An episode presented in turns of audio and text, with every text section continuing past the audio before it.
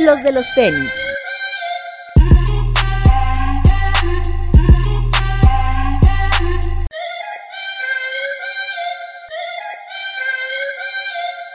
Hablemos de tenis, nada más. Bienvenidos al podcast de los de los tenis, el único podcast donde hablamos de tenis, ¿no? No hablamos de otra cosa, todavía. Es lo único que existe aún. ¿no? Es lo único que es lo único que vamos a hablar aquí. Este, y bueno, si ustedes no han visto el en vivo que hicimos a través de Sneakers MX y los de los tenis, donde les explicamos un poquito este rollo, antes existía un programa de radio que se llamaba eh, Sneakeros Radio, que después pasó a ser un video en Facebook y decidimos que ya no tenían por qué estar ahí dos, dos este, medios al mismo tiempo, uno es Sneakeros y el otro los de los tenis, y lo decidimos juntar y hacer un podcast para todos ustedes en el que vamos a estar hablando de este mundo del sneaker game. Hoy me acompañan Max Aguilera, Hola amigos, mucho gusto. Antonio Todoterreno Serralde, ¿Qué dice amigos? ¿Qué dice Román? Alberto Bretón. Hola amigos, bienvenidos. Y hoy traemos una onda como que muy vintage, como de cuando hacíamos Sneakeros Radio antes, así, hace algunos años. OG. Eh. OG, porque eh, está con nosotros alguien que inició eh, el- en el radio y que apreciamos mucho y que pues, no, es un honor tener a una celebridad. Mau Espejel, ¿cómo está? Muy bien, muchas gracias. Hola, ¿cómo están? Y bueno, eh, obviamente queríamos que el primer programa fuera algo especial, por eso está Mau, y por eso también eh, decidimos hacerlo post el Air Max Day, o lo que nosotros conocimos como el festejo del Air Max Day, que fue este México eh, On Air Mexico City Department, que eh, pues ahorita vamos a platicar ya del evento como tal, pero a grandes rasgos me parece que sí fue un intento de Nike de hacer algo muy diferente a lo que habíamos visto. Eh, me parece que al final quedó muy bien. Y bueno, aquí tenemos este, dos estrellas del evento. Por un lado, Toñito, que estuvo ahí con su pop-up story de 99 Problems. Y por otro lado, también Mau, que sigue siendo nuestro máximo representante cuando hablamos de Air Max, ¿no? Pero, Eh, pero- como la intención de este programa es cultura, es aportar, vamos a andar un poquito en el tema del Air Max Day, ¿no? Así ¿De es. dónde viene? Vamos a, vamos a hablar un poquito del Air Max Day, vamos a entrar en lo que ha sido la evolución de las festividades, los lanzamientos y bueno, re- terminaremos para platicar con, con Mau de cómo ve todo este tema, ¿no? Aprovechando que está aquí, vamos a, a comenzar con esto. Y bueno, el formato del programa, si ustedes escuchan Sneakeros Radio, empezamos con una parte de deportes, después seguimos con la guasa, los lanzamientos y demás. Eh, lo de los deportes y lo de la guasa lo vamos a quitar, nos vamos a Sí. enfocar nada más Sí, en sí. lanzamientos y, y tenis. Y aparte, seguramente eh, de entre, entre semanas, digamos, estaremos eh, subiendo algunas entrevistas que tengamos la oportunidad de hacer con la gente de los tenis, porque lo que pasaba en Sneakers Radio también es que hablábamos de la guasa, de los lanzamientos, etcétera, y cuando había invi- invitado, era una entrevista también muy larga y terminaba siendo un programa de dos horas, y lo que menos queremos es que se aburran, ¿no? Al contrario, Claro. queremos que se queden con nosotros. Y- Por lo que hemos agregado una sección de chistes. Eh, y bueno, eh, vamos a empezar con el tema de Air Max. Eh, ¿Quién lo quiere explicar primero? Mau, este, de- ¿por qué surge la, la celebración del Air Max, mi queridísimo Espejel? Creo que es una cuestión de marketing. Air Max se estaba vendiendo como a principios de los años 2000. Eh, a Nike se le ocurre que la idea, creo que a partir de una exhibición que hay en Londres, con Stevie y Van Williams o Van Hilson, un nombre así. Ellos hacen una exposición en 2013 Van J. Williams es su usuario, ¿no? De Van Instagram. Game- sí. sí. algo así. Ellos hacen una exposición en 2013. Crean eh, una comunidad o tratan de acercar a la comunidad de Air Max a, a esta exposición. En Londres la comunidad es muy muy fuerte. Entonces supongo que Nike los voltea a ver y se le ocurre desarrollar la, la celebración del Air Max Day, que teóricamente es el 26 de marzo, que es cuando se lanza el primer Air Max en 1987. Y a partir de eso hay dos lanzamientos para México. El primer lanzamiento tenía que ver con el OG, con la Solen Bolt, que representaba los nuevos tiempos. Y en ese entonces recuerdo que también hubo un lanzamiento del Mercurial Pack. De hecho, Toño lo tuvo aquí con, en, en la tienda. Perdón, ¿qué año fue el primer Air Max Day? 2014. 2014. Sí, se lanza este Air Max 326, que era la combinación original negro-rojo y la suela Bolt. Y un Mercurial Pack que estaba inspirado en los tenis de fútbol Mercurial, que eran cuatro Air Max, uno totalmente amarillo con detalles en negro, uno Plateado eh, con Bolt. Bueno, plateado como con Bolt, morado con naranja y verde con el sushi en nara- naranja. ¿no? Y estos pares, de hecho, están en la, en la celebración en Nike 124. Ujú, ujú, En Colima, Era 124. Colima, Colima 124. 124 en la colonia de Roma.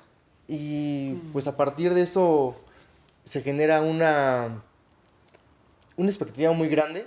Así es. Había 100, 150 eh, personas como máximo para México. En otras partes del mundo la, la intención fue desarrollar otras cuestiones más arraigadas con la cultura de, de Air Max. En Hong Kong había una caja gigante de, de Nike. En Nueva York hubo... eh, no recuerdo qué instalación pusieron en, en Nueva York. Creo que hasta exposiciones hubo. Para México no fue como que muy, muy tranquilo todavía. Recuerdo que a ustedes, a Toño, Arturo, Manuel, Rubén, tú, el niño, estuvieron eh, platicando con los vendedores. Sí, hubo una, una conferencia, plática previa el 14 de febrero. ¿no? Se empezaban a calentar como los ánimos para el Max Day, porque en ese entonces México no era tan importante como lo es ahora para la marca. Así es. Y, y la idea de la marca era que desde el punto de vista del coleccionista, eh, los vendedores entendieran por qué era importante el Air Max, ¿no? Y, y cuál era lo que nosotros buscábamos en un par de Air Max.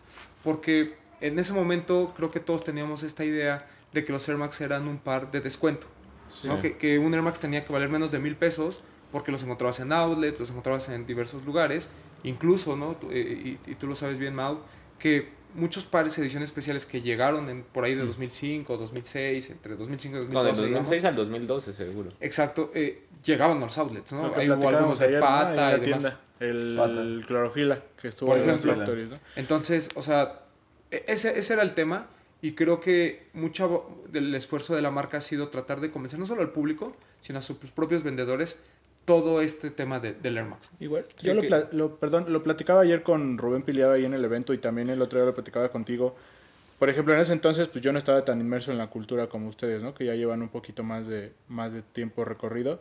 Pero creo yo que este primer Air Max Day funcionó como para que tanto marca como creo que ustedes, ya que estaban más inmersos en la cultura, se dieran cuenta que pues apareció gente que sí era fan de los Air Max, ¿no? Porque incluso la invitación para el evento fue a través de pues de que la El marca vio en. Instagram que tenías Air Max y te invitaban a la fiesta, ¿no? Que hasta podríamos decir que en cierto aspecto que pues fue una fiesta para coleccionistas, para entusiastas de la marca, ¿no?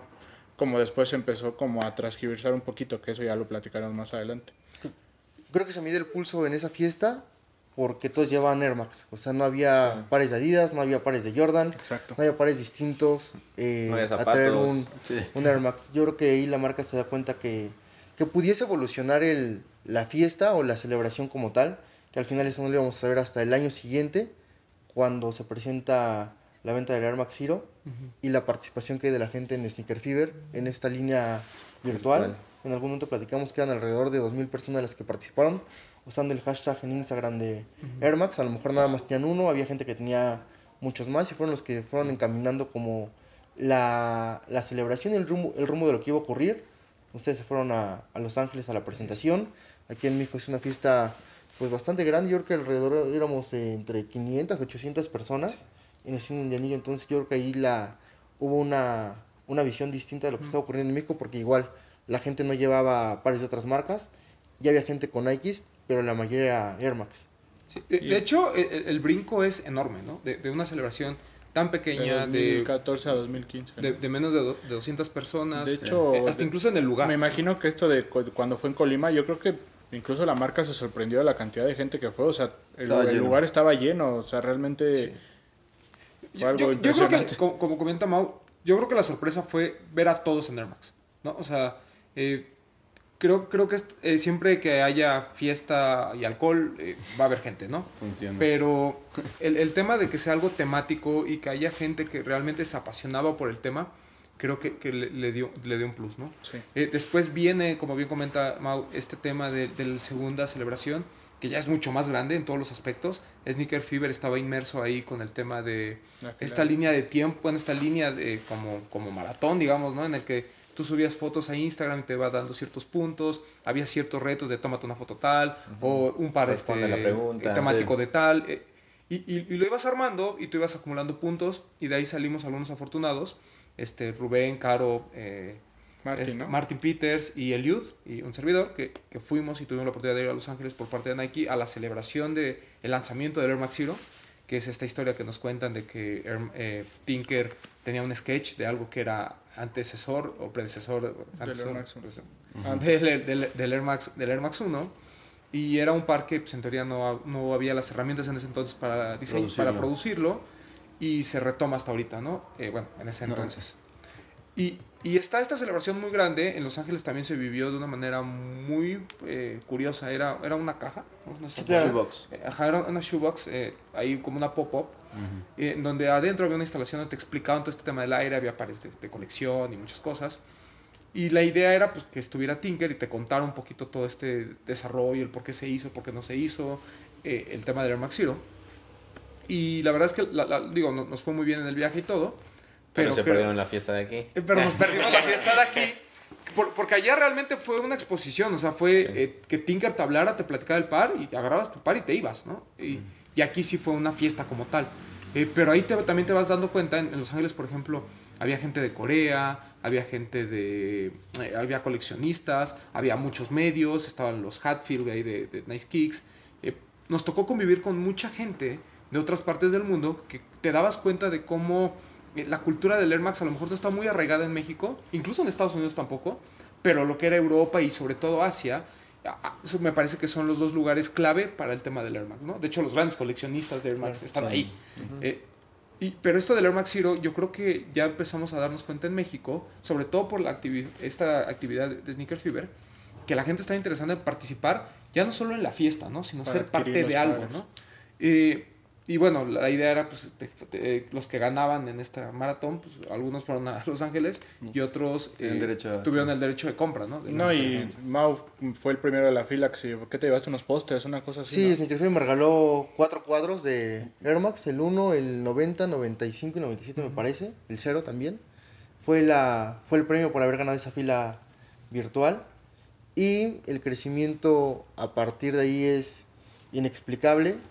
Nike, en algún momento platiqué con, con alguien de Nike México y me decía que la foto que tomaron con todos los prices de Air Max Sí, este, en la mano. en la ¿no? mano, le dio la vuelta, no al mundo de manera general o que los Sí, medios claro. lo comentaron, sino una, una le dio a México, una, al- a Nike Global una visión distinta de lo que ocurría en Hizo México. ruido. Sí. pu- nos puso en el- de alguna manera en el, En Sí, en el o sea, mapa, ¿no? porque además, o sea, a lo mejor suena no tan lejano, pero en 2014 Instagram no era la bomba de No, hype no, que soy, no, ¿no? si hubiera sido ahora. Claro, no, lo, lo- hecho lo, lo platicaba en la semana con, con un par ahí que tengo, que o sea, las, las, las páginas grandes no te reposteaban. O sea, Sí, tenían no. en sus páginas, es- sacaban Un las tops, fotos y ahí las publicaban. Pero realmente este del reposteo, las historias no existían. Entonces, que de repente hiciera tanto ruido México eh, basándonos en fotos de Instagram, eh, sí tenía un gran mérito. Sí, bueno, Claro. también la foto, la, la, la fila vir- virtual te hacía poner unos hashtags, entonces eran miles de fotos en Exacto. Instagram pu- provenientes de México. Sí, creo ¿no? que ahí cambia la, la visión que, que tenía Nike Global respecto a México como ciudad, porque recordemos que teníamos a Lost, teníamos a la tienda de Toño, pero al final no era trascendente. O sea, llegaba un Quick Strike y era, wow, 12 pares. Sí. De hecho, lo que hoy vemos como exclusivo, pues ni siquiera es exclusivo, porque tenemos 300 pares de una silueta y antes nos llegaban 12 pares a cada tienda. Y teníamos dos tiendas, o tres por lo menos, entonces se limitaba a menos de 50 pares. Entonces creo que ahí la, la idea de la gente sí era consumir por, por gusto, no ahora como una necesidad de, de consumo posterior para generar un, un beneficio adicional. Creo que había más gente interesada en, en usar los, los tenis como tal, de manera general, y no, no tanto por el negocio. Creo que eso fue lo que sorprendió más a la, Sí. a la marca, Sí. porque al final los tenis se agotaban. Es decir, eran 12 pares, poquitos, pero se los llevaban. No, y, lo- y los veías en la celebración, ¿no? O sea, Sí. el Air Max Zero, por ejemplo, lo veías en, en- en la fiesta, incluso un día antes, bueno, perdón, un año antes con el Air Max 1, este Volt, la gente se lo ponía. O, sea- o sea, si era un tema de voy a ir a presumir mi mejor par o el lanzamiento Sí, el eh, más más, reciente. más reciente, eh, por- porque quiero entrar en esta, en esta cultura, ¿no? Sí, En que esta- regresando un poco, ya existía el nicho de- y la cultura, pero no se enfocaba en Air Max. ¿no? O sea, Así es. Pero- yo, era- yo, yo, yo recuerdo trabajar en un blog, nos dieron un, que nos dieron a escoger un par de Navidad, estaban los de pata. Entonces mi compañero y yo dijimos, pues esos, porque son los más caros, no porque realmente nos gustaran, no, no porque estu- estuviéramos interesados en, en, en ese par, sino era, eran más caro. No, era un, un tenis de 3.300 cuando un Jordan costaba 2.400. Sí, notas la, la diferencia que existía, ¿no? De, de sobre qué elegir y sobre cómo la, los precios, la cultura y el coleccionismo no estaban encaminados hacia Air Max. No, totalmente, como dice Toño, todo era NBA, así, y de ahí parte, de ahí parte, ¿no? Los True OG que solamente coleccionaban Jordans y Jordan Jordans. Obviamente la cultura de Air Max estaba... Era básquet y donks, ¿no? Sí. Es B, ¿no? Ajá, es B, más, que, más que Dunks es B. Y creo que Dunks influidos por, por Shelter. Exacto. Es decir, se creó una, una comunidad, eh, no sé si grande, pequeña, pero sí había gente que compraba SBs a partir de, de Shelter. Sí. Incluso unos meses antes de que fuera Air Max Day, llega a México el Air Max 1 de Clot. ¿no? Sí, A- sí. Ahí se demuestra que pues no estaba la cultura, ni siquiera conocían Clot, ni siquiera les importaban los Air Max. Tú estuviste en esa fila, ¿no? Sí, éramos, Eh, los- estuvimos los tres. Ahí estábamos. Sí, o sea, yo llegué como a las 3 de la mañana. De hecho, creo que ya nos conocíamos. Ajá. Conocía Sí, a sí, Javier, entonces ya 3 de la mañana llegamos a- ahí a Lost y era el primero. éramos cuántos, 14 en la fila al final. Exacto. Y me recuerdo que ese par, eh, si no me recuerdo, eran 22 Ujú. repartidos entre Guadalajara y, Y México. Y Ciudad de México. Que al final los de Guadalajara no se vendieron tampoco. No, Y, fue los, que rifaron, ¿no? Exacto, rifaron. Yo, yo gané en rifa ahí. Que dijeron, ¿cuántos quedan? No? Sí. Pues hay cuatro pares, hay seis personas, pues dos se quedan sin par. Y pues ahí salieron los papelitos y ganamos. Eh, pero co- como comentan, ese era el tema con los Air Max. O sea, la gente, incluso en, en los Sneaker Fever que ya, ya comenzaban, yo me acuerdo mucho de Mau porque él se acuerdo y me dijo, oye, me gustan los Air Max, ¿no? Y me acuerdo Claro. que te, te Ahí vendí nos un par, conocimos. etcétera. Ahí nos conocimos, claro. Y, y de ahí yo creo que comienza a explotar de una manera muy grande porque ya Desempacados ya tenía un año, más o menos. Eh, nosotros empezamos con el tema del radio. O sea, como que ese año 2015 se empiezan a desatar muchas cosas en México. Y, eso nos lleva a la, tercera celebración, que es en 2016, donde obviamente el plato fuerte fue el tema del, del documental de Masters of Air. Muy influenciado también porque yo, yo me acuerdo pláticas con gente de Nike unos meses antes, eh, cuando estaban con, todo con este tema, y la pregunta era, ¿quién colecciona Air Max en México? ¿No? Obviamente estaba el nombre de, de Rubén, estaba el de Mau, estaba el de Martín. Martin, Martín. y, y, se, y se volvió una, una plática muy interesante porque el tema era a qué le doy valor, ¿no? A, a una colección de a lo mejor 30 o 40 pares con, con ciertos grails, uno o dos, porque tampoco Rubén era el monstruo que es ahorita. Eh, o, o le damos valor a una persona que ganó un concurso de Instagram, eh, que, que por unas eh, cuestiones del destino pues, no, no, no pudiste ir al viaje, pero al final del día ahí estaba la persona clave, ¿no? O sea, un tipo que, que te postea 60 o 70 pares diferentes y que sabes que tiene en su colección 80 pares y que su manía son los Air Max, pues creo que, que debería de ser el, el elegido de alguna Y manera. que en ¿no? aquel entonces como la lealtad hacia la marca era más honesta, ¿no? Porque hoy en día está un poco más influenciada. Ay, digo, no todos, pero debe haber muchos que digan, ay, lo voy a hacer para que la marca me regale o me invite o me haga, Sí, ¿no? O sea, han cambiado mucho las cosas. Sí, eso fue muy, eh, digamos, muy natural, por así decirlo, ¿no? Y, y bueno, pues Y- qué, qué mejor que el maestro que Pero nos an- ese an- antes tema. de andar ya en los Masters, en ese año es la como cuando Nike empieza a querer meter cultura y ya no solo fiestas, ¿no? Porque recordemos que hubo un ciclo de pláticas previo al- a la fiesta. Sí, el, En centro, ¿no? Fue la de centro. centro. Que incluso vino Jason Mark, ¿no? Que hoy en día. Vino Jason Mark, vino el que es ahora director de Penn Soul, esta academia muy famosa de diseño. Sí. Este, Estuvo una chica de Los Ángeles, no recuerdo el puesto que, que tenía en Los Ángeles, Mm. pero en algún momento estuvo ligada a México porque platicaba que ella hizo o estuvo colaborando para que las, la- los tenis de Mr. Cartoon, etcétera, Ujú. pudiesen llegar a México. Es decir, el, de principio, sí, como dice Bretón, Nike buscaba darle no un giro a lo de la fiesta, porque al final era una celebración, no estábamos hablando de, de cultura. Buscan la alternativa de que México pueda traer a esas personas para enseñarnos, porque al final pues es muy divertido, es la fiesta, nuestro consumo, pero no estábamos aprendiendo o entendiendo cómo estaban las cosas fuera de México.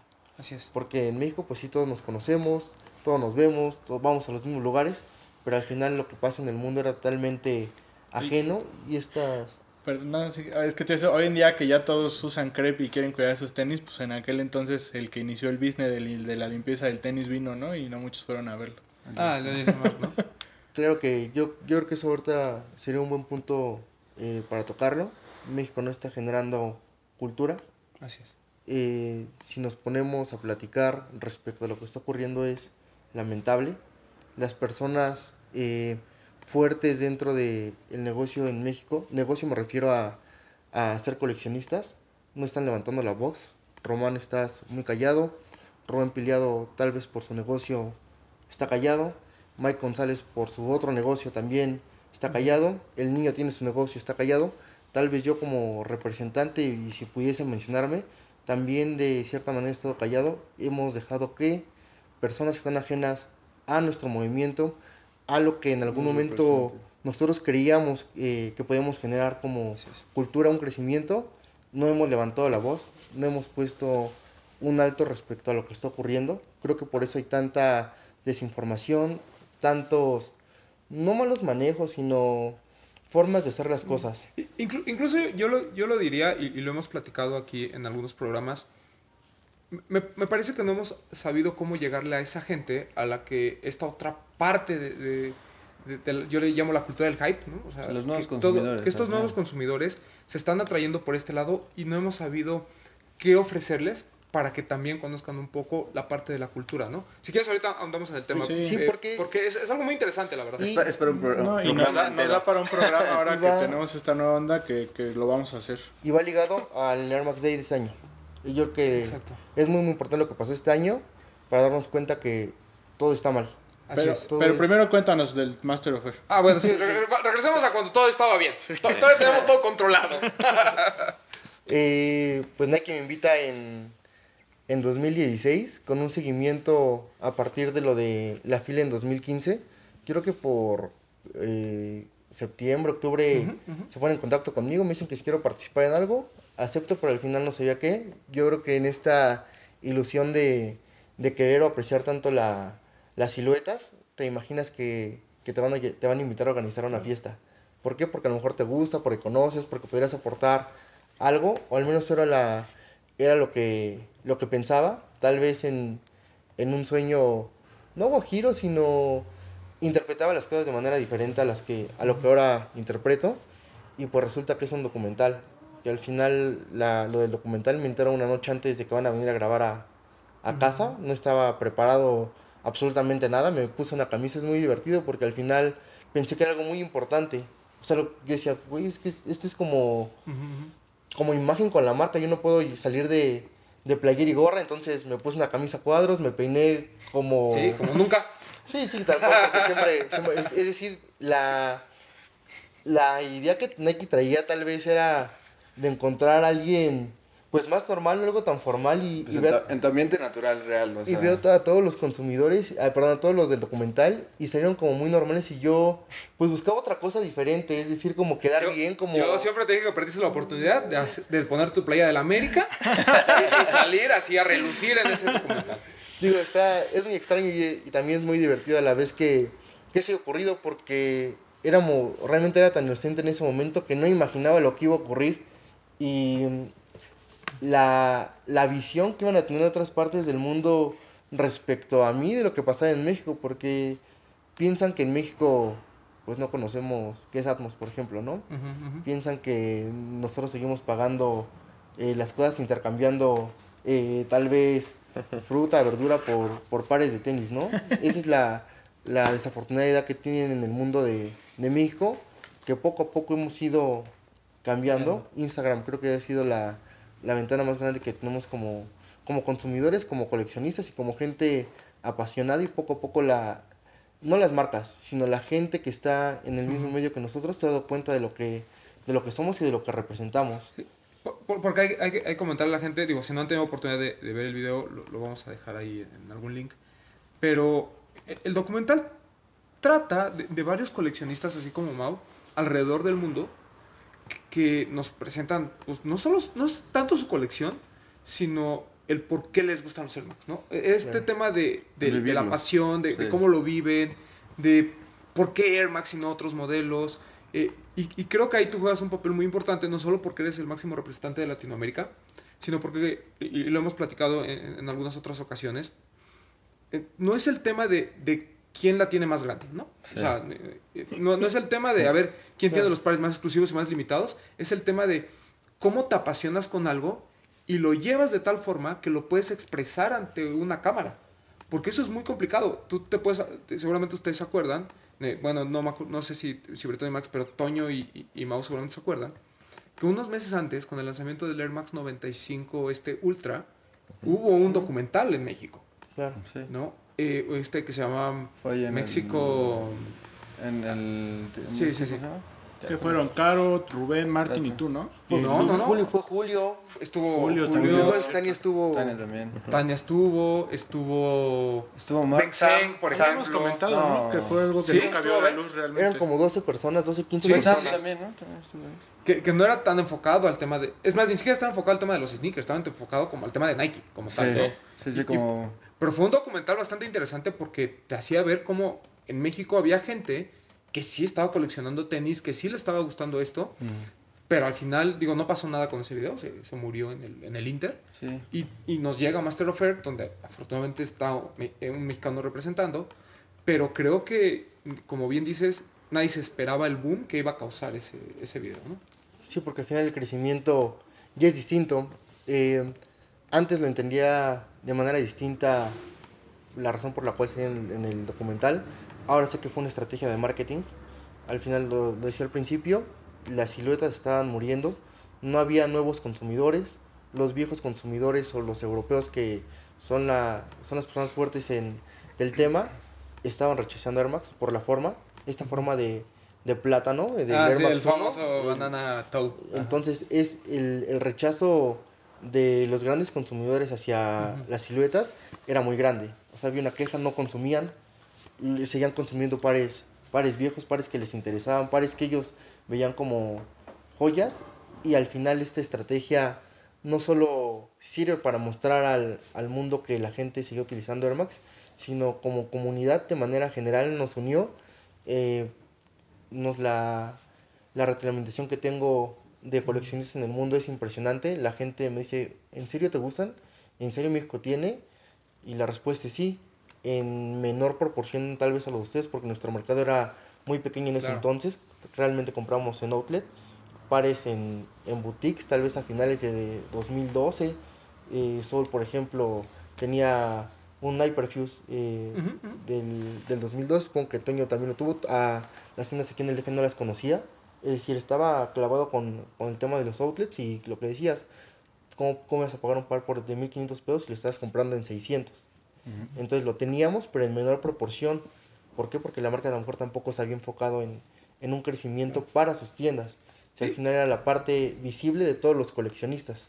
Incluso el drop de ese año, que, que a mí me parece de los más flojitos que, que hemos tenido, pero el, el Air Max Zero amarillo, o sea, dos meses antes que había lanzado así como Quick Strike, eh, o sea, la gente estaba de, de verdad pagando reventa por él. O sea, en, en los Sneaker Con se veía que estaban pagando 350 dólares.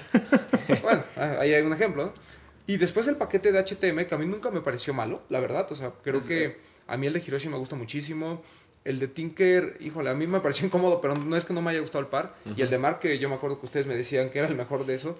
Ahora creo que ya lo entendemos, ¿no? Este, Sí, este que, que era muy bonito, que tenía muchos detalles. A mí al principio no me gustaba y ahorita pues me arrepiento de no haberlo comprado. Pero eh, creo que en ese momento también la gente empezó a consumir sin importar si, si el par era eh, estaba hypeado o no, por así Si era barato, si era caro, al final querías traer Claro. lo más nuevo y, y lo que te gustaba, porque no, es no sé cómo fueron las ventas de manera general para, para todas las, las tiendas, pero la gente estaba consumiendo Air Max. Esa idea es. de, de comprar tal vez Jordan se quedó retrasada y tampoco creo que en ese momento había pares tan importantes de, Exacto. de Sí. Jordan. Es decir, como que enfocaron No, todo el- hacia... El de Tinker de este paquete costaba 4.400, 4.200 pesos. Era un par muy caro. Sí. O sea, para ese entonces, ¿no? Pero fueron como, nos gastamos como 12 mil pesos por los tres Sí, pares. claro. Sí, sí, sí, fue mucho dinero. El, sí, Hiroshi también costaba Como Tres, 3.800 tres, tres, pesos. sí. Sí. Sí que no, no estábamos acostumbrados a pagar. Es más, el recuerdo que el, el par del 3.26 Ujú. costó creo que 2 mil pesos, más 2000, como sí, 2.400. Dos Ajá, cuatrocientos. dos cuatrocientos. Es decir, de un año a otro ya subió 600, Sí, pero de y 600 hacia 1600, arriba, porque sí. al final era el de Hiroshi muy, muy caro. Sí. No, y además tenías que aventarte los cuatro. Sí, como que tuvimos la suerte de que llegó a México el, el cero amarillo, que lo veíamos este, pues en todas las partes del mundo, pero no sabíamos que Sí, eso iba a ocurrir. en- No, aparte le hicieron ruido al. HTM y el amarillo fue como, ay, también llegó este. ¿Te acuerdas cuando fuimos a satélite así de, Sí, ah, pues también va a llegar el amarillo eso. y todos así de, ¿qué? Sí. Así. Y Bretón llorando de que había pagado reventa. No, pues compré otro. Sí, no, pues sí lo supe, sí, sí lo vimos. Y es un par que afortunadamente Mau me hizo el favor de, de que Tinker lo firmara, entonces es un par especial en mi colección. que eso es, es parte del documental. se da lo del documental y Nike reúne a los consumidores que también hay que decirlo. Nike patrocina atletas. En algún momento le regalará producto a influencers, pero Nike no paga regularmente Así por, una promoción y mucho menos se fija en el consumidor. Porque si fijara en el consumidor, habría miles de documentales, porque todos los consumidores tienen Tienen tal vez algo que, que aportar, algo importante. Y Nike por primera vez eh, se fija en el consumidor y le da un valor eh, que es incalculable, porque al final no era, no era que Nike te llevara a Portland como, como lo hizo, sino que Nike tomara en cuenta y dijera, ok, me compraste X cantidad de tenis, te vamos a regalar uno por tu tal vez fidelidad. Es decir, eso es este incalculable, no hay manera, no sé, creo que es el, el sueño de, de cualquier persona que le gustan los tenis, que les gusta el fútbol o que les gusta cualquier cosa, que el presidente de- del, del, del equipo al que le vayas te invite a tal vez a ver un partido al palco o a viajar con los jugadores, eh, un primera balón fila. firmado, un Sí, balón firmado, una es un tema de experiencias, no tanto de dinero o de producto. No creo que eso, eso fue lo, lo impresionante. Vamos a Portland y nos conocemos. Creo que también el esfuerzo de la marca fue, fue importante. No es, no es fácil eh, conectar a una persona que vive en Japón, a una en Berlín y a otra en, en Ciudad de México. Que nos tuvieran ahí que, y que nos explicaran la razón del por qué estábamos ahí. Tuve la oportunidad de platicar con la persona que estuvo detrás del documental. Eh, de manera personal me dice, es mexicana, me dice que renuncia a la empresa en la que trabajaba, se queda a vivir en Monterrey y Nike la contacta por alguna razón, supongo que porque hacía muy bien su trabajo. Y la chica dice, yo no quiero trabajar en Nike porque no sé nada de tenis. Y se negó algunas veces hasta que la hasta que le invitan a Portland y se queda a trabajar ahí. Y me, me platica que no estábamos ahí por la cantidad de tenis que tuviéramos, sino por la pasión y por cómo lo estábamos viviendo. Que éramos reales exponentes de lo que ellos querían como presentar al mundo. No querían a la, a la persona que tuviera dos miles de millones de pares, que de todas maneras ahí estaba Iceberg, pero Iceberg tenía una condición muy importante. Lleva coleccionando pares desde 1993, Claro. entonces su condición era totalmente diferente. Y tiene una tienda. De tener- Aparte tiene una tienda. ya no, ya no es parte de, Ya no, de ¿verdad? Overkill. Eh, tiene, por ejemplo, eh, Krishon, eh, que es el, el chico de China. Tenía 22, 27 pares más o menos, pero resulta que tenía los más caros.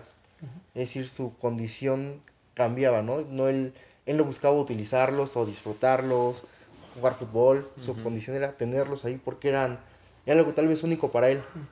Entonces todos teníamos como una, una idea distinta de, de cómo estábamos viendo eh, la, las siluetas y a partir de eso que, que somos los representantes, no buscaban a gente que con la intención que tuviera lo, lo máximo, porque al final Iceberg ya, lo- ya, Iceberg ya lo tenía y la Lo chica me, platicaba, ni aunque ustedes ocho se junten o juntemos a más personas en, en el mundo, tendrían la colección que él tiene.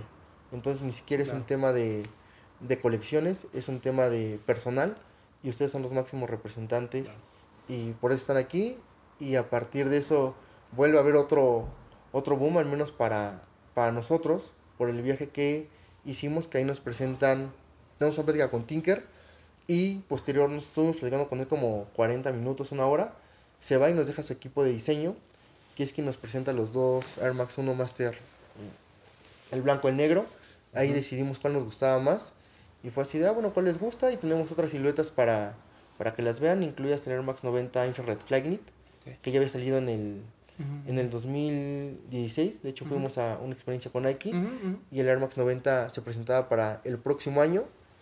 Y no, no hay mayor información al respecto si iban a salir, si no iban a salir. No teníamos idea que iba a haber un Friends and Family.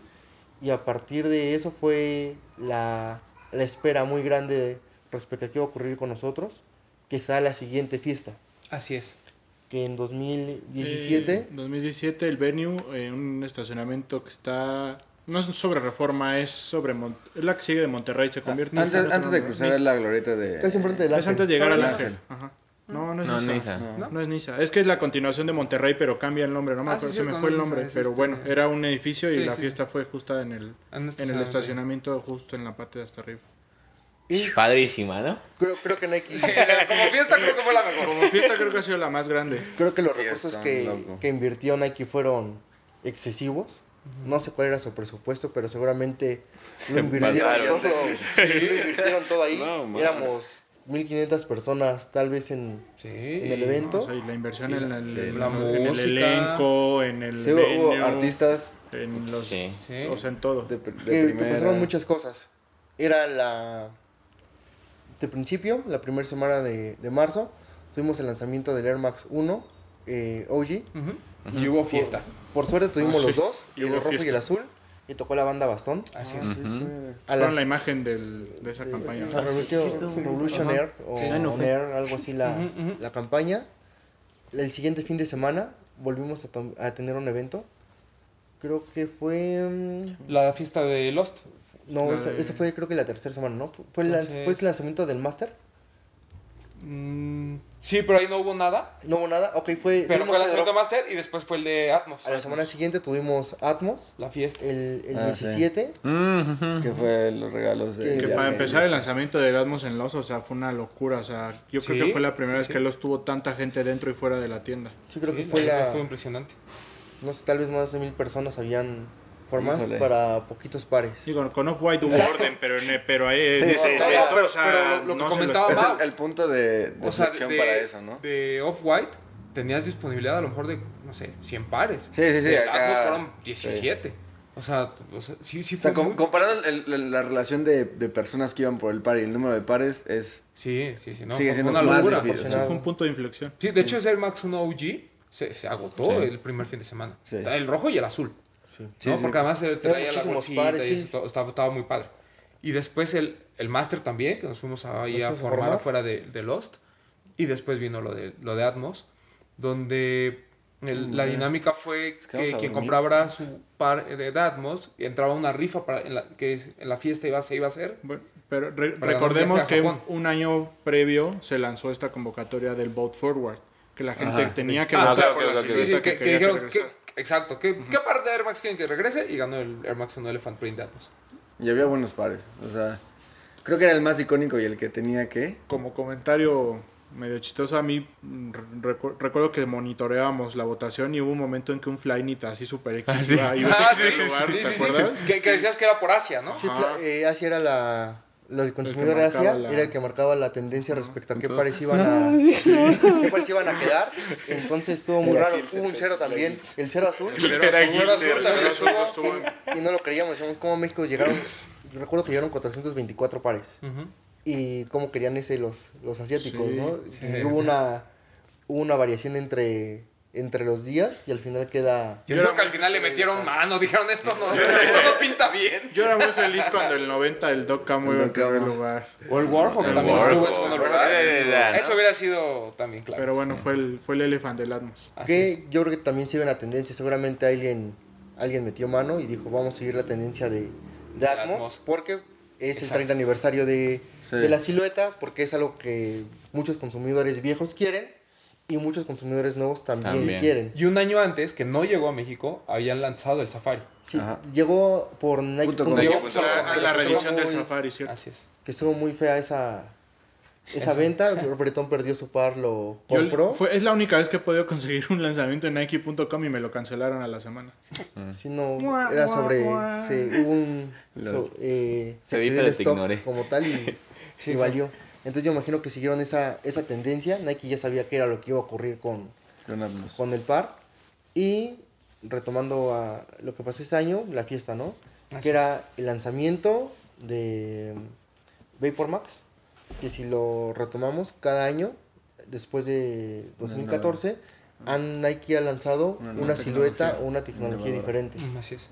Entonces, tuvimos el 0 2015, HTM 2016, Ujú. ahora teníamos Vapor Max en dos colores, el OG y uno Ujú, Platinum. Y esa era como la... Perdón, del pack de HTM la innovación fue el de el que era como el upper de Roshi con la suela 360, ¿no? El LD. En ese No, entonces. los LD tres. cero. Porque el de Tinker, también el. ¿Era un el- Superfly? Exacto. Superfly.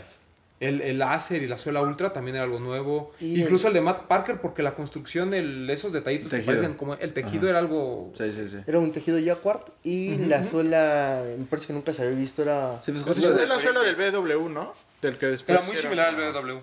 Y la... lo destacado de, esa, de, esas, de esas dos siluetas, Mark y Tinker, era que la suela venía en Ultra, que también era parte de una como innovación. Así es. La de Hiroshi, pues era un, un Roshi con una suela de 360 de, llamada LD0. LD0. Muy bueno, por cierto. Bueno, perdón, te desvié. Estabas comentando lo de la rifa de... No, no, est- estábamos comentando lo de. Sí, lo- estaba lo de Atmos. Y bueno, comprabas tu Atmos, que ya te por si tenías que pasar esa rifa para poderlo comprar. Sí. Y de ahí en la fiesta, organizada por Lost, y eh, con esto de Atmos, el premio principal era un viaje a Japón. Una experiencia. ¿no? Y, y me acuerdo que es- hubo, hubo cuatro ganadores, ¿no? Al primero, pues no estaba, por alguna razón. El segundo que gana, el, bueno, que fue el tercer lugar al final. Fernández, ¿no? me ga- no me acuerdo que ganó. Al- Alex Fernández ganó un Alex, Alex se gana un ID, que fue el segundo Ah, lugar, sí. y el primer lugar se lo gana... ¿Ya era famoso ahí? ¿Alex? Sí. ¿Sí? De hecho, Sí, estábamos platicando como un- y dijimos, Fuera. si no hubiera, o sea, se hubiera llegado la, la persona esta que no estaba, Alex Alex, hubiera ido y a lo mejor hubiera estado padre, porque en teoría iba, como a que a presumir esta onda, ¿no? O sea, como que a la marca le hubiera convenido más. Pero pues al final, ¿no? Pero era famoso, pero no era lo No- famoso no que soy. Lo que es hoy en día. No me Sí, acuerdo de de, él. sí. Empezaba no sé, en los y algunas. Ah. Ah, en algunas filas y ahí estaba con Diego Sanasi. Ujú, Y pasaban desapercibidos. Tal vez ahora ya la gente como que se acerca y les tiene más confianza en la foto, pero antes eran, ah, ellos son famosos, pero no era la... Sí. No íbamos a tomarnos fotos con los famosos, íbamos a comprar tenis, entonces pasaban totalmente Sí, Sí, desapercibidos. era diferente. Fue esta chica... No África. ah, África. Bueno, su nombre en Instagram es África algo, ¿no? Sí, que, África Zavala. que también al final Ah, nos no, dijo que el, viaje fue así de ida y vuelta, ¿no? Que, Chimbac Express, pero conoció a Atmos. ah, claro. Que, era, que era lo, no, y lo a padre. Japón, o sea, que nomás me llevan a comer sushi y me regresé, me, sentí Allá a soñado. Shibuya nada más. Sí. Y, pero bueno, eh, esta fiesta muy grande en el... Pero seguimos con la tendencia de que iba creciendo, iba Iba creciendo, creciendo, iba sí. creciendo, íbamos O sea, pero fue más cosas. exponencial, ¿no? O sea, hablábamos de, de fiestas de 500, en centro seguramente fueron 800 personas, 1000, y oh, vete a 1500. Que ahí yo creo que la, la condición cambió. Era tanto el, el rumor y la plática de la gran fiesta que ya la gente ya no le interesaba usar Air Max. Ya era la Era peda. la Ya van. Se ponían sus tenis de los que usaba del diario para Sí, la sí, fiesta, ¿no? e- era la, sí la peda como tal, pero también gente que no estaba ligada a Nike quería ingresar a esa fiesta porque era una Porque ya sabían que era una fiestota. Sí. entonces te das cuenta cómo a lo mejor la marca no, no hacía clic con cierto público tal vez de consumidor de Adidas, de cualquier otra marca, pero en ese momento ellos querían estar ahí. De la manera que... Recordemos que había una experiencia ahí medio viajadona del Vapor Max, ¿no? Que te metías a un cuarto con espejos y Espejos Teníamos la exhibición de Mau, de sus pares. Así es. que era el aporte cultural, creo yo, en esa fiesta. Lo de que comentamos de los artistas, ¿no? Que hubo artistas de primer nivel como... Estuvo en el IMSS. estuvo en el Instituto Mexicano del Sonido. Toki Monster. Tokio- Ajá. El- unos de Eh, algunos La banda de- Bastón no estuvo ahí, ¿verdad? No, Fue no. ellos fueron en la del Air Max One. Fueron los Nafis. Nafis, ajá. Los de... Ah, no. Es que, es que- me, me estoy Y hubo yendo, alguien más. me estoy yendo como me acuerdo cómo entrabas No. a la fiesta. Después de la música, tuvimos No, la parte de Tomarte una Como- foto así como... como una foto que daba hacia, el, pasaje hacia los- Reforma, ¿no? ajá. Como en el aire. en el aire. Después teníamos food trucks. Bueno, Era una truck camioneta de comida, Era una experiencia de comida y que te así. una playera, ¿no? Era De los, de. Luego tuvimos el área de tatuajes, Sí, Negro. que me parece que es donde Nike también empieza a involucrar un poquito a la cultura, ¿no? Porque a la- al arte, perdón, porque aparte de los tatuajes, me Ahí parece que es de las primeras veces que Seger y algunos artistas empiezan a trabajar con. Había no, Prince con Tony Delfino, Seger y otros dos más. Estuvo, perdón, de, con lo del aporte Cultural. artístico. La chica esta... En, Lourdes Villagómez. En Ajá. centro, Seger pintó el, el Ajá, mural un año antes. Un Y, año ese- antes. y- y me parece que Seger ya trabajaba con Nike desde antes. Sí, sí, de sí. hecho, ya hacía viajes Sí. a Los Ángeles y ni siquiera pintaba como Seger, sino nada más era píntanos un mural Exacto. Sí, claro. y lo exhibimos.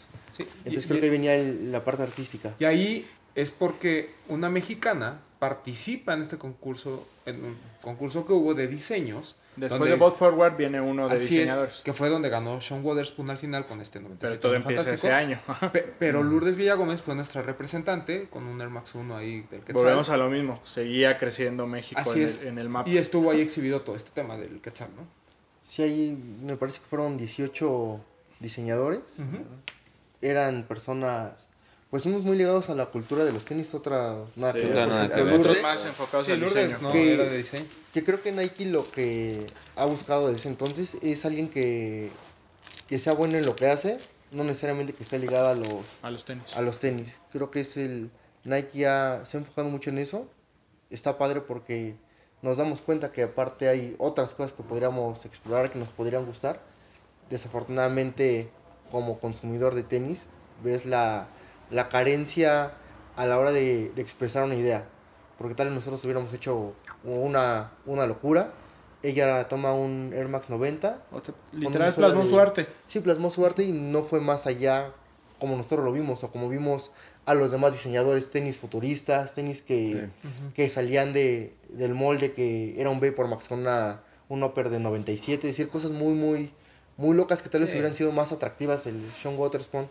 Entonces ahí te das cuenta como la intención de Nike México por involucrar a, la, a ciertos diseñadores está bien, pero al final pierdes en otra, en otra condición Ganas en unas, pero pierdes en otras. no, no va ligado el, el tema a los coleccionistas, sino va, un va ligado el tema a una cuestión de crecimiento a partir de nuevos consumidores. Entonces, esta fiesta, como quote, fue la última que fue Fiesta. peda. Fiesta. Sí, sí, sí, fue la última. Fue el último año. La más grande, fiesta. la mejor y la última. Y en domingo. Y en en domingo, domingo. porque ahí todavía celebrábamos el 26 de marzo como tal. Sí, como tal.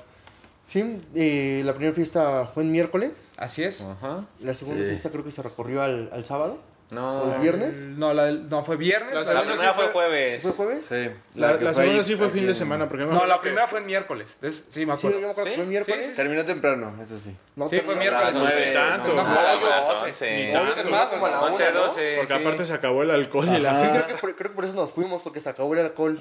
Y, el- y Pablito Mix amenizó, que Sí. igual en aquel entonces no era lo que es hoy en Y era día. muy criticado. Sí, mira, Sí, 20 gracias, güey. 26 de marzo de 2014 fue eh, miércoles. Después en 2015 fue Indianilla, jueves. jueves. sí. Después en 2016 me parece que es año bisiesto y por eso se recorre a sábado. Ajá, fue- la de La de centro. centro. Exacto, la de centro. Y la, La que siguiente es el domingo. Es el domingo. 2017. Y ya después nos dijimos ya el 26 de marzo cayó el lunes a la chingada, regresamos. Que hubiera estado increíble que la fiesta empezara el domingo a las 12 de la noche. Que era lo que decíamos, nosotros siempre tuvimos esa teoría. Sí, que, ese día fue un, even- un evento de Vapor Max en el... cor- Corrieron, algo así recuerdo, corrieron hacia un auditorio y estuvieron... bueno, estuvimos Campo Marte? En Campo Marte. Ah, ya, ya, pero es- no, ese fue cuando Fue- presentaron el Flying... ¿Fue el Vapor Max? Fue el Ah, sí, Max sí, y sí, sí, al día siguiente era la fiesta. Sí, es Tienes toda la cierto. razón. Es cierto. Sí, sí, la sí. Ahí en Campo Marte, sí es Fuimos a correr, no sé cómo lo logramos, pero corrimos 6 kilómetros. Yo no lo logré, amigo. Me lastimé, ¿no te acuerdas? Sí, sí. bueno, nunca falta, ¿no? Eh, Es que a esas edades ya es complicado. Sí, difícil. No, y en aquel entonces estaba más chavo. Ahorita me- Antes no tenía, Más, antes cho- no tenía más chavo y 30. más chavo. Es cierto. Pues pues, pues, y, pues, ya, fue, ya fue, y pues ya fue la última fiesta. Después. Así es. Y 2000. El año pasado. El año pasado. Ya es cuando empezamos con esta onda de que adiós fiesta y dediquémonos al arte, ¿no? Sí. sí. Ah, la... que fue lo del. Aquí en el. ¿Cómo se llama? Donde estaba el tenisote grandote. Sí, fue lo Foto Museo, Cuatro Caminos. Que hubo como. No, no, no, no, no, no, no, no. No, Fotomuseo fue la de. Force. No, eso fue acá en. Galería Luis, este... Luis Cabrera, no, Luis Cabrera no. Fíjate, fue tan... que ya ni nos acordamos. El lugar Pero fue donde. Focos? este. Donde estuvo Jesse Baez. Ajá. Ajá. Sí, sí, sí. Sí, Donde así estaba es. el tenis así enorme, el, que lo estaban La entrada. este, Ajá. interviniendo. ¿Luis en la entrada. Barragán? No. Sí, ¿Sí? sí. ¿no? Sí, bueno. Pero el tema es que. Pero ahí yo creo que empezaron a ver como esfuerzos medio dispersos, ¿no?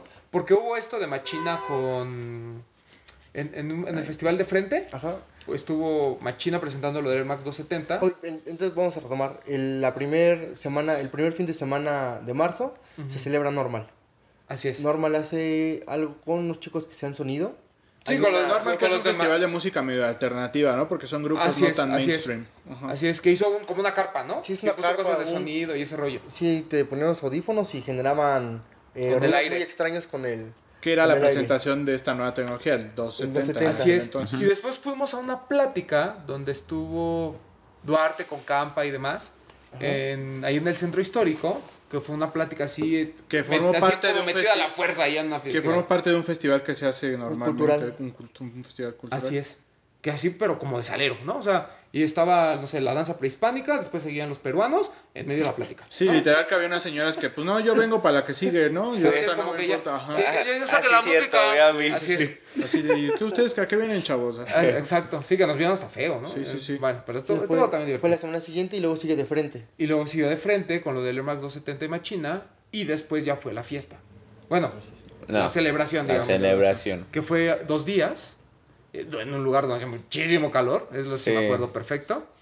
Tuvimos la oportunidad nosotros de, me acuerdo, de grabar Desempacados, Desempacados Live. live en un, en un cubículo No, que bueno, en un lugar donde estábamos muriendo en En un un sauna, sauna. horrendo.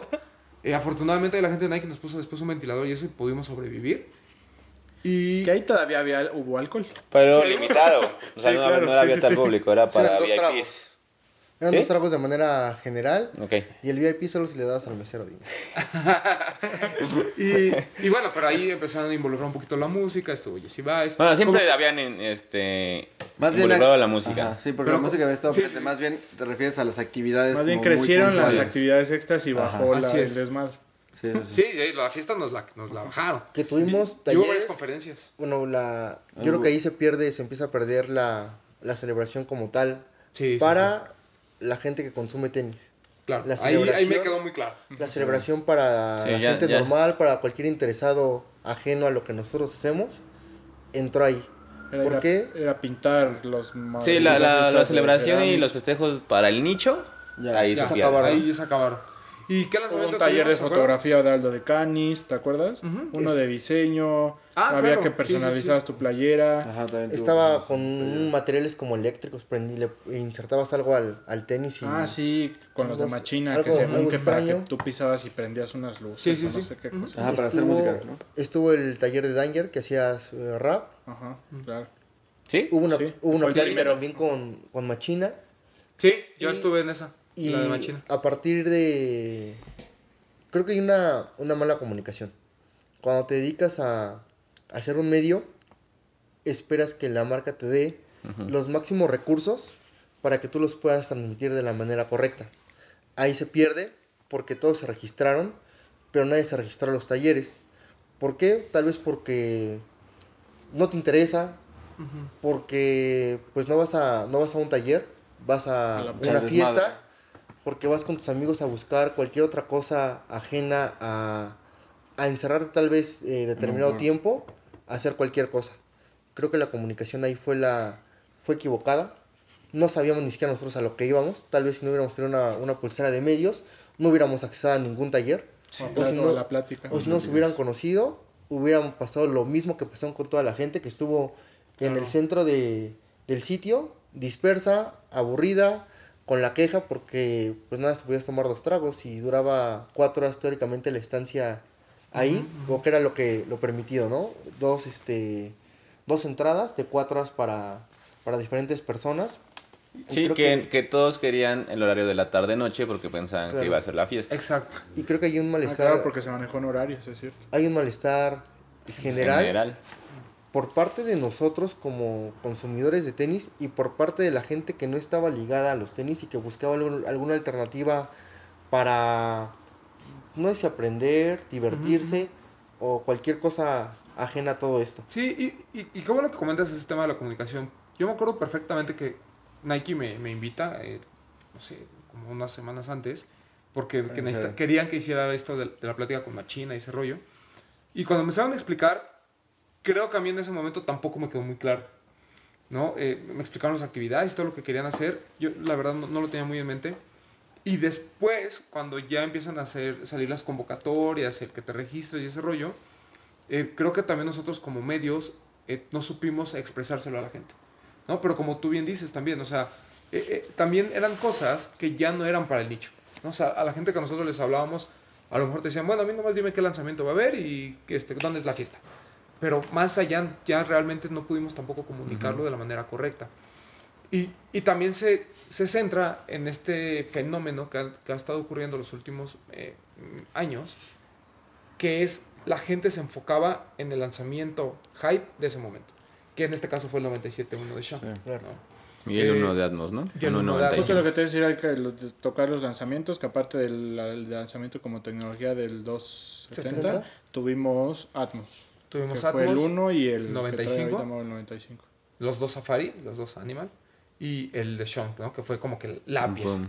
Sea, ese es el mundo que, ese es el que todo mundo quería. Oh, y adicional, tuvimos un Vapor Max 2. Ujú, ujú. Digo, no, no se, tal vez no se menciona, tuvimos el Air Max 90 Infrared. Eran alrededor de, creo que 8 o 9 lanzamientos. En total. Tuvimos los en- 270, en ¿no? diferentes colores, pero sí. También el, El Air Max 1 Ultra, ¿no? El de 3.26. el de ¿Fue ese? 3.26, un Vapor Max, eh, solo Vapor Max, el Loper 97. Sí. Sí, o era, sí era ese, ¿no? Sí, sí. Sí, tanto el Silver Bullet como el Neon. Un ¿no? Volt. Que después Ajá. llegó el 95 Neon. Ujú. Sí, entonces hubo, hubo Ah, alrededor sí, el de- negro con Neon. Sí, sí, sí. Creo sí. que entre El- 9 y que 11 cuánto- lanzamientos. Sí, sí, sí, hubo muchos lanzamientos. Que es, era lo- la continuación de lo que había ocurrido el año pasado. Que también hubo Sí. muchos lanzamientos. Igual, Que digamos que para 11. nosotros fue lo bueno, los lanzamientos, ¿no? Lo de Atmos creo que fue lo, lo rescatable para nosotros como comunidad, ¿no? y y lo de Sean. Claro. Y Sean. Sí, porque incluso el 270 tuvo mucho impacto en la gente, o sea, en la gente fuera del nicho, digamos. Pero a lo mejor nosotros no lo consumimos. Yo, com- yo compré el OG, o sea, el cactus. Pero fuera de ahí realmente no. Tuvimos el otro. 93 y el 180, que era la. Ah, sí, es cierto. Claro que la De inspiración del 180. 270, claro. De 270, perdón. El 93 cactus y el 180 ultramario. Así Pero es. bueno, los colores OG. Muy Exacto. buenos, por cierto. Sí, sí, sí. Sí, tuvimos muchos lanzamientos, pero ya una celebración como tal, Exacto. o algo dirigido hacia nosotros como consumidores, pues se perdió totalmente. Sí. Los de los tenis. Hablemos de tenis. Nada más.